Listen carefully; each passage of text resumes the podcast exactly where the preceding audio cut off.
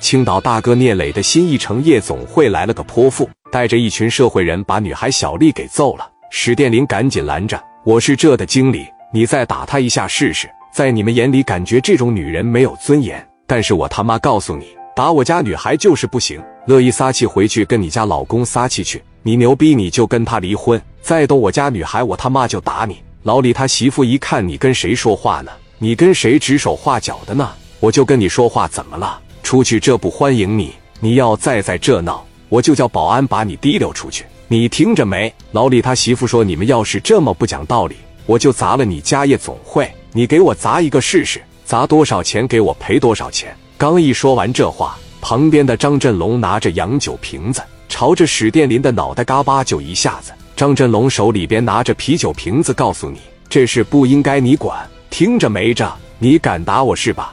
史殿林一扭头往办公室里边去了，把保险柜一扒开，直接从上边拿下来五帘子，一路上把兄弟们全叫上，上三个酒包房，带着十多个人，手里边拿着家伙事。老李他媳妇还在往死里打小丽，史殿林直接朝着人群里嘎巴嘎巴就是两下子，拿着三杆五帘子直接对着。老李他媳妇吓坏了，一瞅张振龙，大林拿枪比划，谁他妈也别动。张振龙从桌上拿起来一个瓶子，特别速度朝着大林的手一使劲，嘎巴，这一下枪就掉了。张振龙从后边拔出来，砍刀顶在史殿林大脖子上，都他妈别动。旁边有个老弟，马上从地上把五莲子捡起来，一下顶史殿林脑袋上了。史殿林瞅着几个兄弟，别管我，崩了他们。这些兄弟怕伤到大林。一犹豫，史殿林右脚猛地一抬起来，朝着张振龙脚面上嘎巴的一踩，大林一躲，这哥们直接崩了三四下子。这帮老弟一看，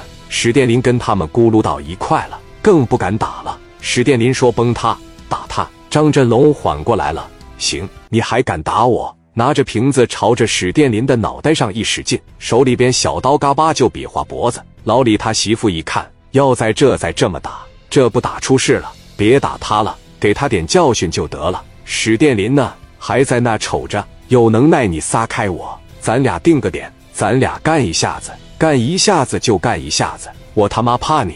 老李他媳妇一看，马上要收不住手，上来给张振龙拉开了。史殿林问你叫啥？哥们，报个号让我认识认识你。我叫张振龙，张振龙是吧？行，敢不敢定个点打一下子呀？随你呀，哥们，给我留电话。咱上外边打去。张振龙给史殿林留了个电话，你在青岛，我也在青岛。过了今天，我给你打电话，咱哥俩碰一下子行不？那有啥不行的啊？张振龙的小弟听说过聂磊，但不能长别人的志气，灭自己的威风。史殿林没有告诉聂磊，他觉得没面子，怕这些兄弟笑话。转眼间，第二天晚上，史殿林把电话打给张振龙，哥们，还记不记得了？我是史殿林。